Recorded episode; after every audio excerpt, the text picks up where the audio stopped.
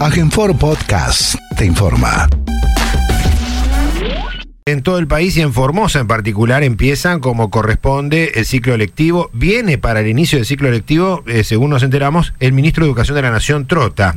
Esto es así. Está en línea el ministro de Educación de la provincia, el doctor Alberto Marcelo Zorrilla. Doctor, nos escucha, buen día, ¿cómo le va? Buen día, ¿cómo están? Sí, eh, estaba escuchando eso, sí, el ministro Trota me confirmó a mí y después confirmó a los compañeros que estuvieron con él y a los a la prensa que estaba con él en una entrevista, confirmó que si no hay algún inconveniente de tiempo o algo por el estilo, él estaría con nosotros el en el inicio del ciclo lectivo. Ajá. Ministro, ¿qué tal? ¿Cómo le va? Ilerala lo saluda. En este momento, ¿dónde se encuentra usted? O ahora estamos en el Centro Polivalente de Arte. Estamos mirando, está hermoso el centro, porque estimamos que ahí vamos a hacer el acto de, de inauguración del, del nuevo edificio del centro y la apertura del ciclo lectivo. Igualmente hay muchas escuelas ya, obras educativas que ya, este, digamos, están en el último tramo de ejecución listas ya para ser inauguradas. Se pueden observar acá en la ciudad capital, por lo menos. Tenemos más escuela que calendario, así que así que estamos apretados con eso. Claro. Hay, hay varias que ya están terminadas y que tenemos que entregarlas a la comunidad. Eh, siempre lo- el, el gobernador quiere estar ahí y este porque es un acto trascendente para la comunidad que este, el gobernador y, y- y recibir una escuela nueva, ¿no?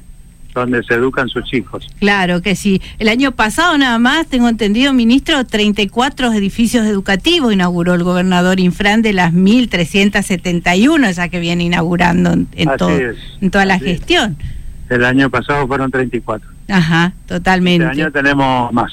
Sí, también hay muchas ya en, en- en- de diferentes niveles y modalidades en todo el ámbito provincial que ya se encuentra en distintos grados de ejecución, ¿no? Así listas es, para eh, ser inauguradas. Hay, creo que hay 12 que ya están listas y hay otra como 40 que están próximas a terminar. Es decir, en este año vamos a terminar. Ujú. Bueno, y con mucha expectativa por la visita, digamos, eh, porque bueno, este año será de una manera particular, ya que la provincia eh, contará, digamos, con la grata visita, como recién lo decía Alberto y usted también, del ministro de Educación Nicolás Trota. Sí, yo creo que es un, un, un gesto de reconocimiento al gobernador Infram, porque él viene a acompañar al gobernador en este en este inicio del ciclo por, por la, la figura que tiene el gobernador a nivel nacional, cada vez mayor, lo están reconociendo cada vez más, y todo lo que representa el gobernador en este, act- en este proceso de unidad, que él fue uno de los que los inició para recuperar primero el gobierno nacional y después continuar con la reconstrucción de la patria. Claro. Eh, ayer se conocieron, que ministro, eh, ayer se conocieron también declaraciones de Landó, eh, el apoderado del PJ, que mencionaba este, nuevamente a Infran como el artífice de la unidad del PJ que logró eh, posicionar a Alberto Fernández este, en la presidencia, ¿no? La unidad, decía Infran, la palabra salvadora, y ahora ya llevamos dos meses y medio de gobierno. Hay algunos entrecruces, hay, eh, da la impresión de que están buscando que este, los peronistas se peleen entre sí. Hay cruces de declaraciones de un lado, del otro, pero los medios da la impresión de que no quieren colaborar mucho con el nuevo gobierno. Me gustaría una lectura suya como eh, sabemos que cuando habla Zorrilla hay que escuchar porque Zorrilla habla eh, habla profundo, dicen, Sí. ¿no? Este, bueno, a ver, eh, es cierto, es cierto. Algunos, usted habla profundo y, me- el fondo me- del pozo. no, no, no, pero sí, sí, este, con fundamentos y con, con, este, bueno, Yo creo que apelando. hay, que hay que sentarnos en la historia y de ahí mirar, ¿no? Porque eh, eh, al peronismo lo quieren destruir desde 1945. Eh, a partir de allí empezó eh, los grandes, los poderes concentrados, que son lo mismo de siempre, los mismos apellidos también, que son los 100 familias dueñas de la- del país, eh, hacen que el peronismo es la, la principal oposición y es la fuerza que está demostrando su continuidad en la historia. Eh, todos decían que con la desaparición de Perón desaparecía el problema. Pero la verdad que se incentivó, después apareció Néstor, dijeron cuando desaparezca Néstor, apareció Cristina, decir, el, tema es que el peronismo es es una semilla sembrada por Perón y por Evita en lo más profundo del corazón del pueblo argentino. Ustedes ven la diferencia que hay con los otros países latinoamericanos que no tuvieron un Perón y que todavía no definieron su, la línea que ellos quieren construir.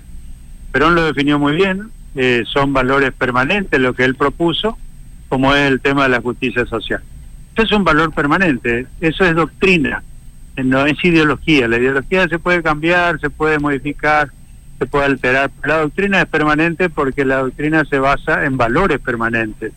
Y el valor permanente de la distribución equitativa de los recursos y que la gente sea feliz, eso no, no se puede cambiar, eso no... Claro, eh, está el tema de la conciencia social, que uno ve, yo hablo con muchos jóvenes, con mi hijo, con amigos de mi hijo, eh, con chicos que por ahí tienen todas las oportunidades y aún así este, eh, tienen eh, conciencia social también con aquel que no las tiene, por ejemplo, ¿no? Eh, aquel que no tiene oportunidades. Es importante que entendamos que hay gente que no todos nacemos con las mismas oportunidades y que me parece que está, es justamente la, la función del Estado, y en este caso el peronismo, el que más ha hecho por justamente los más desposeídos, ¿no? Claro, la justicia distributiva, la justicia conmutativa, esos son las, los elementos fundamentales de la justicia social. Es decir, la batalla, si bien se, refleja en el plano económico con más evidencia, eh, la batalla es cultural. Es la batalla entre el concepto y el sentimiento y la acción solidaria y la acción individualista. hay gente que él no le gusta eh, trabajar con otros y ni para otros, entonces se mantienen en su posición egoísta, que es lo que destruye la trama social. En cambio, los peronistas proponemos la solidaridad desde el principio. El gobernador Infran es muy clarito en eso. Y él es el principal exégeta del peronismo, yo creo que en este tiempo. Eh, es solidaridad, unidad y organización. Y con eso hemos superado todos los conflictos que hemos tenido en nuestra provincia y todos los intentos de quebrarnos y de quebrar al peronismo y de quebrar al doctor Infran. Es impresionante. Yo, permanente, nosotros seguimos adelante. Eh, ayer, ayer decíamos nosotros, eh, bueno, Infran anticipó todo este desastre de Macri antes de que Macri asuma el gobierno. Fue un visionario eh, a la hora de, por ejemplo, no tomar deuda en dólares. Eh, y anticipaba eh, que Macri significaba, antes de que asumiera, eh, iba a ser tarifazos, impuestazos, que iba a ser este, los jubilados iban a cobrar menos. Tenía razón en todo, no se equivocó en absolutamente nada. Eh, ¿Y qué hubiera pasado con Formosa si no hubiéramos tenido un infran? Eh, digo, ¿qué, hubiéramos ¿qué hubiera pasado con la provincia que ya no tenía deuda si hubiera habido otro gobernador en, durante el periodo de Macri? Estaríamos endeudados en dólares, quién sabe hasta cuándo, ¿no? Y lo que nos pasaba, nosotros tenemos escuela de eso, de lo que nos pasaba antes del doctor infran. Eh, Exacto. Nuestra situación social era un desastre y no había perspectiva, no, no teníamos, era, era muy inviable como nos definieron. Y tenían razón. Solamente con, con la organización y el cuidado eh, de la administración que tuvo el doctor Infran pudimos salir adelante y las decisiones políticas que se han tomado.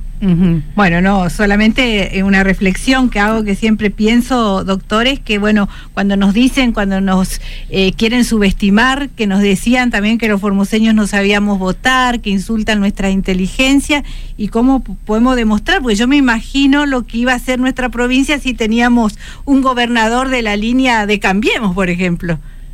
Ustedes piensen que el gobernador Infran asumió en el 2000, ¿cuándo era? Del 95. 95. Eh, con creo que 46, 47% de votos.